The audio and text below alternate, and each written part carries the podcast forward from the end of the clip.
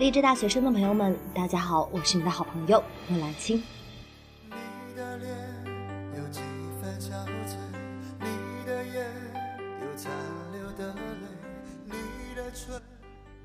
暑期将至，将十二日这篇文章，性格不好其实就是情商不够，献给那些暑期找兼职实习的同学们，然后希望你们在暑期能有一个充实的生活提高。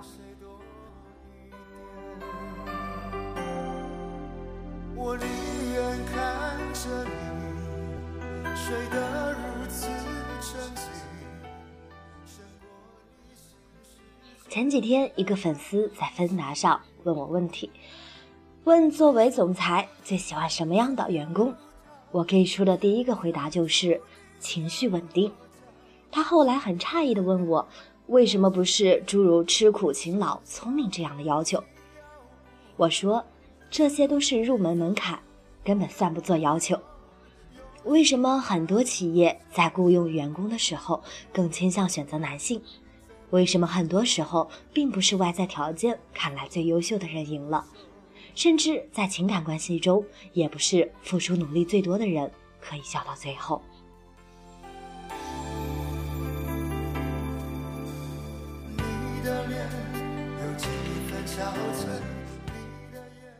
这其中有一个很大的差异，就是你是否能维持自己的情绪稳定。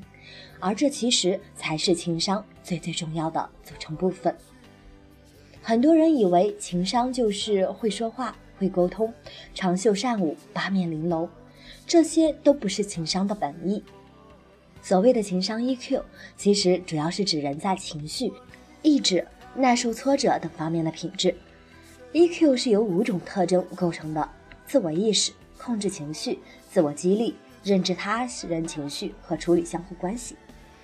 当你认清情商的真正意义，你就会知道，很多人理解的情商其实都是错误，而很多人所说的性格不好，其实就是情商不够。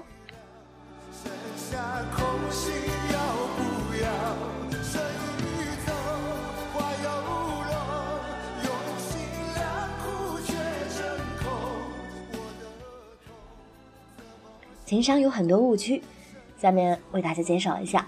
误区一是，内向的人就是情商很低。我认识了很多侃侃而谈的人，都不是天生外向型，包括我自己。我曾经也以为我很内向，天生就不属于舞台，但现在我可以在各种分享会上应对自如。改变我的原因，并不是因为我从内向变成了外向，本质上我依然认为自己是内向的。我更喜欢独处或者两三好友相处。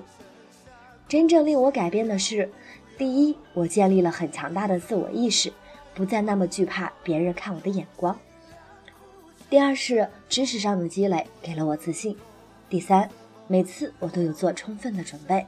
我知道没有人是天生的演讲家，所以并不是我性格改变了，也不是我不那么恐惧这件事了，而是我有能力和能量应对处理这件事。内向的人依然可以成为演说家。历史上很多优秀的演说家，比如前总统林肯，他其实是一个非常害羞和内向的人。所谓的内向和外向，只是他们获取信息、自我驱动的方式不同，他们喜欢的交流方式不同，他们对环境的适应能力不同，并不决定着谁的情商最高。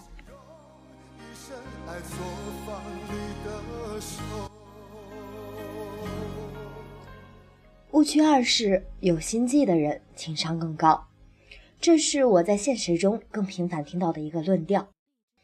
我的男朋友被人抢走了，因为对方比我更有心计。甄嬛为什么能笑到最后？因为她学会了算计别人。真的是因为这样吗？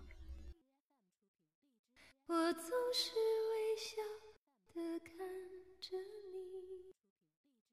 我的情意总是轻易就洋溢眼底。很多人完全忽略的一个问题是，这些心机行之有效的原因是，他们在整个事情进行过程中情绪非常稳定，而对手太容易情绪失控了。比如甄嬛，她失子之后的抑郁，成功让皇后重新赢得局势上的优势，甚至以此把她送出宫，让她彻底离开皇上的视野。她不是输在了心计不如皇后，而是没办法控制自己的情绪，在伤心中放弃了自己。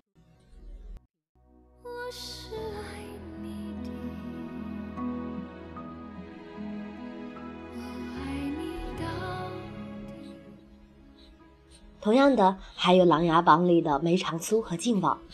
梅长苏步步为营，他知道对手情绪不稳之时，就是他出手之时；而靖王虽忠勇耿直，却总是因容易冲动，险些毁了梅长苏的精心布局。所以，与其说有心机的人情商更高，不如说因为他们想得更深远，运筹帷幄，所以情绪控制能力更强。不会那么容易情绪失控，受制于人。同理，因为情绪稳定，所以他们在关键时刻能做出更正确的决断。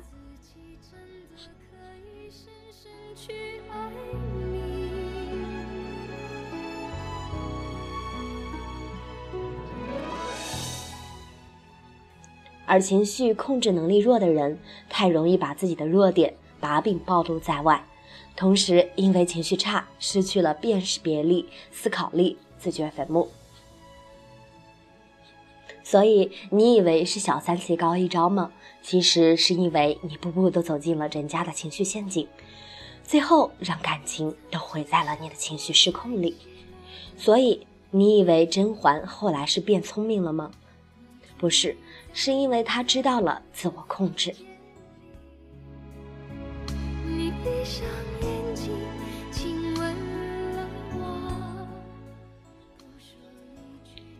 误区三是情绪稳定，不是没情绪，而是不影响决断。多年前，我们有一群写作的朋友，多年后只剩寥寥几位还在写。为什么？很多人谈一段新恋爱，就把之前的文字全部隐藏或者删掉；还有一些人，只要失恋就消失不见。其实每一个行业都是差不多的情况，能在一个行业待上十年。保持勤奋努力的人，一定会成为行业中的佼佼者。而大部分人因着各种情绪，根本对自己没规划，更不用谈能够坚持规划。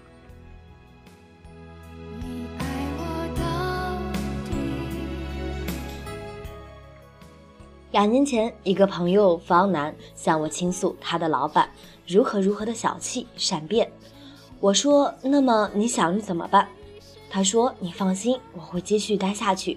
你对我说过，第一，现在出去没有更好的选择；第二，我还不够强，我还有学习上升的空间。”他不是没情绪，他也会吐槽抱怨，可这些不会影响他的最终决定，他也不会给朋友造成困扰。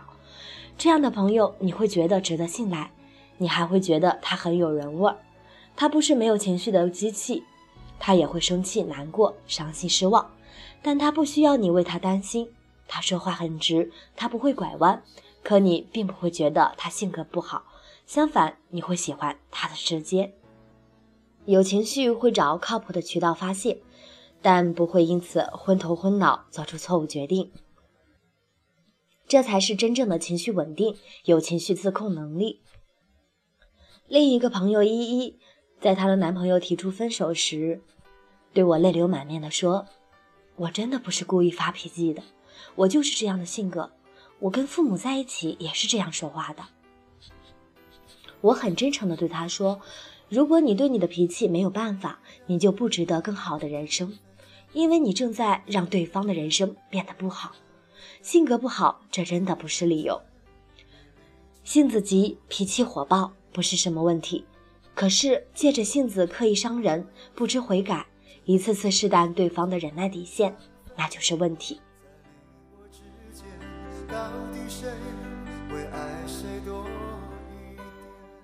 性格内向、不善言谈也不是什么问题，可是以性格为借口，一次次冷暴力、浪费人生、浪费他人生命，就是问题。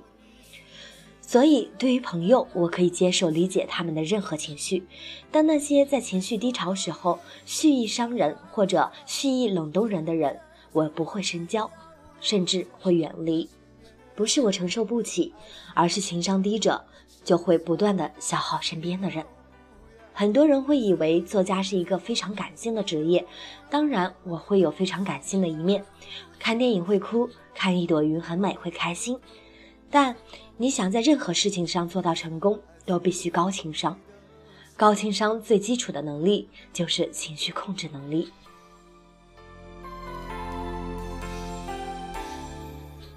十年前，我还在媒体工作，我业余开始写作，成就了今天的我。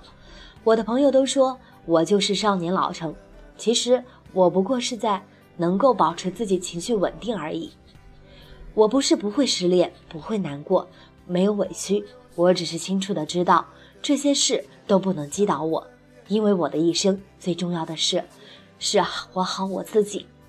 如果性格不好，那就努力的去改，去学习，去修行。所以不要再用“我天生性格如此”做理由了。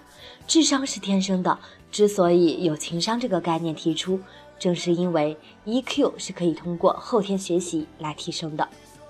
十多岁时性格不好，父母可以包容；作为一个成年人，还在拿性格不好、情商低做借口，生活过得不如意，又该怪谁呢？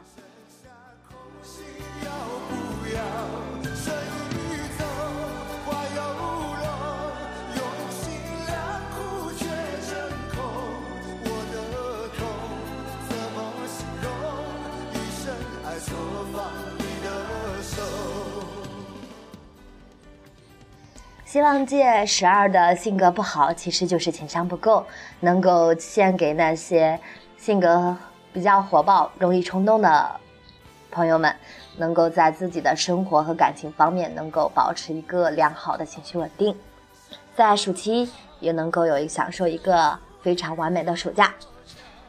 然后呢，今天的背景音乐是张宇的《用心良苦》和王菲的《矜持》，希望大家能够喜欢。